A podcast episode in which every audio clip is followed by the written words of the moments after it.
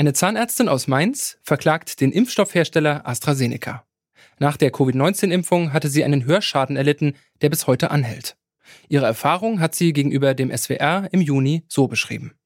Also ich wurde hier in Mainz geimpft und schon während ich dort in diesem Überwachungsraum saß des Impfzentrums, hat es angefangen bei mir in der Hand zu kribbeln und im Ringfinger und im Kleinfinger. Und danach hatte ich diese ganz normalen Nebenwirkungen, von denen alle gesprochen haben. Damit konnte ich leben. Aber das Gravierende war bei mir, dass direkt drei Tage nach Impfung mein Gehör rechts komplett ausgefallen ist, was bis heute sich nicht wiederhergestellt hat. Deshalb fordert sie jetzt Schmerzensgeld. Das Landgericht Mainz hat ihre Klage gerade abgewiesen. Nun will die Klägerin vor das Oberlandesgericht Koblenz ziehen. Müssen Pharmaunternehmen überhaupt für Impfschäden haften? Das schauen wir uns heute an. Mein Name ist Gottfried Haufe. Schön, dass ihr dabei seid. Zurück zum Thema.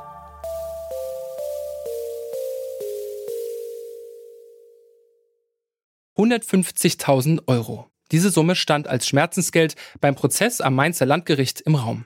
Noch wissen wir nicht genau, wann und wie es weitergeht. Eine Frau aus Oberfranken hatte ebenfalls gegen AstraZeneca geklagt. Auch ihr Fall ist von einem Landgericht, nämlich in Hof, abgewiesen worden und vor dem Oberlandesgericht Bamberg gelandet. Könnten Klagen wegen Impfschäden jetzt häufiger werden? Laut Carsten Watzel, dem Generalsekretär der Deutschen Gesellschaft für Immunologie, ist das Risiko, durch eine Covid-19-Impfung Schaden zu erleiden, eher gering. Durch die hohe Anzahl an Menschen, die in Deutschland gegen Covid-19 geimpft wurden, könnten allerdings trotzdem viele Menschen betroffen sein. Was sagen uns die Prozesse in Mainz und Hof über die Situation?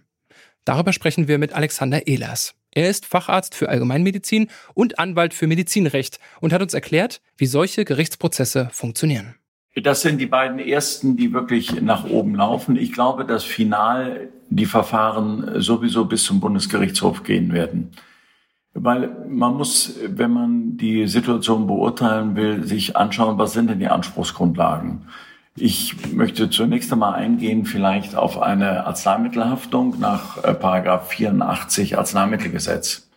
Und demzufolge nach muss nachgewiesen werden, dass ein Arzneimittel, also auch ein Impfstoff, bei bestimmungsgemäßem Gebrauch schädliche Wirkungen hat, die über einen nach den, und das ist entscheidend, Erkenntnissen der medizinischen Wissenschaft zu dem Zeitpunkt der Impfung vertretbares Maß hinausgehen. Dabei kommt es, und das wird oft übersehen, eben nicht auf den Einzelfall an, so tragisch er ist, sondern es geht um die Risiken für die Allgemeinheit.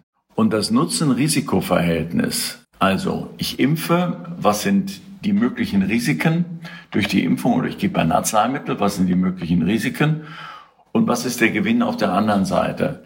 Dieses Nutzen-Risiko-Verhältnis wurde von den zuständigen Behörden und Institutionen immer überprüft. Kläger müssen eben nachweisen oder Kläger und Klägerinnen müssen eben nachweisen, dass letztendlich die dazu berufenen Institutionen falsch entschieden haben. Also die Europäische Arzneimittelagentur, beispielsweise PRAG, das Paul-Ehrlich-Institut.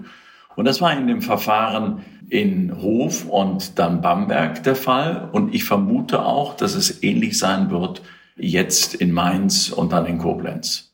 So viel zur Bringschuld von KlägerInnen. Doch ab wann haftet eigentlich ein Pharmaunternehmen wie AstraZeneca in solchen Fällen? Dazu nochmal Alexander Ehlers. Es gibt natürlich auch die Möglichkeit, Ansprüche geltend zu machen, wenn der Hersteller beispielsweise seine Informationspflichten nicht adäquat erfüllt hat. Das heißt, wenn in den Fachinformationen bestimmte Erkenntnisse der medizinischen Wissenschaft nicht entsprechend aufgezeichnet worden sind. Das hieße, man hätte feststellen müssen in Studien, ja, Hörschaden ist ein Risiko, das durch eine Impfung auftreten kann. Und das hätte in der Fachinformation sein müssen. Hätte hier der Hersteller diese Information nicht gegeben, dann wäre auch ein Anspruch denkbar gewesen.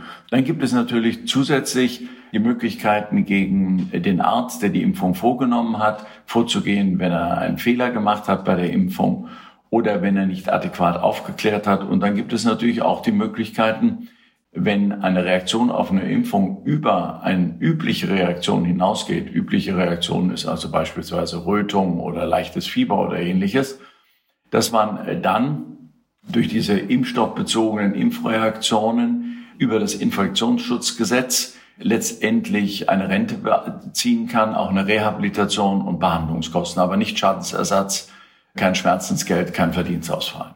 Und immer sind hier die Probleme natürlich die Kausalität und der Nachweis. Denn wenn wir noch einmal rauszoomen äh, aus diesem speziellen Fall, beziehungsweise jetzt aus dem Fall der Pandemie, gab es denn in der Vergangenheit häufig Klagen wegen Impfschäden oder ist das jetzt eher ein neues Phänomen?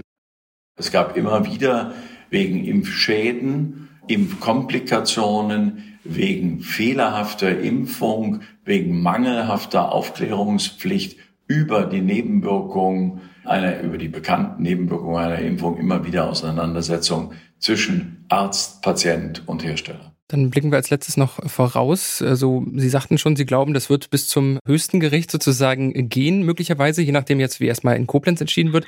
Welche Auswirkungen hätte es denn, nehmen wir mal allein für das Pharmaunternehmen AstraZeneca oder auch letztendlich für die öffentliche Wahrnehmung, um die, gerade um die Corona-Impfung ist, wie wir alle wissen, sehr, sehr viel gestritten worden. Welche Auswirkungen sind da zu erwarten, auch in der öffentlichen Debatte um Impfung dieser Art? Also das Spannende, deswegen hatte ich kürzlich in einem äh, Interview auch schon gesagt, dass äh, das Verfahren, das beim OLG Bamberg jetzt anhängig ist, äh, durchaus das Potenzial hat, nach oben zu steigen bis zum Bundesgerichtshof, weil hier die Frage auch mitspielt, wie weit gibt es eigentlich eine Sub äh, oder wie weit geht die Substanzierungspflicht eines Klägers, eines Patienten, einer Patientin in solchen Haftungsprozessen. Manche gehen davon aus, dass eigentlich das Gericht im Sinne, ich setze das mal in Anführungsstrichen, einer Amtsermittlungspflicht hier eigentlich viel weitergehen muss als im normalen Zivilprozess. Und dass hier der Bundesgerichtshof möglicherweise sich nochmals überlegt, wie das in diesen Verfahren aussehen muss. Insofern ist da durchaus spannend ähm, im Sinne eines Musterverfahrens. Welche Auswirkungen wird das haben? Also ganz klar als Medizinjurist und ich habe mich sehr stark mit Medizingeschichte auseinandergesetzt.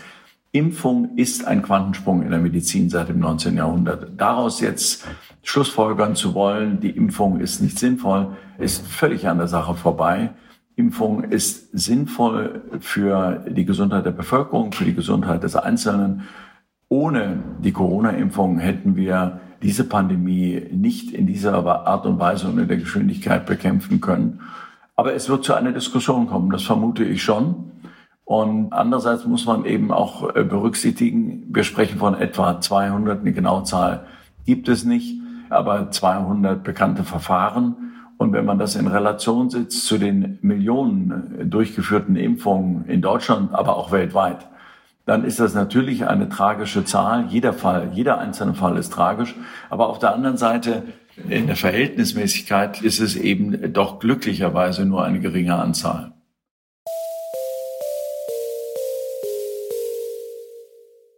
Um Pharmaunternehmen für Impfschäden verantwortlich zu machen, kommt es nicht auf die Einzelfälle an, sagt der Rechtsexperte Alexander Ehlers. Erst wenn während der Forschung aufgetretene Nebenwirkungen nicht als Information weitergegeben werden, können Pharmaunternehmen haftbar gemacht werden. Das heißt, treten Nebenwirkungen auf, die bei Studien nicht entdeckt wurden, gibt es keine Verantwortungspflicht. Betroffene, die auf Schadensersatz hoffen, könnten selbst in der obersten Instanz, dem Bundesgerichtshof, leer ausgehen. Das war's von uns für heute. An der Folge mitgearbeitet haben Leonie Albrecht, Johanna Mohr und Alea Rentmeister. Die Autoproduktion hat Henrike Heidenreich übernommen und Chef vom Dienst war Toni Mese. Mein Name ist Gottfried Haufe und ich sage Tschüss und bis zum nächsten Mal. Zurück zum Thema vom Podcast Radio Detektor FM.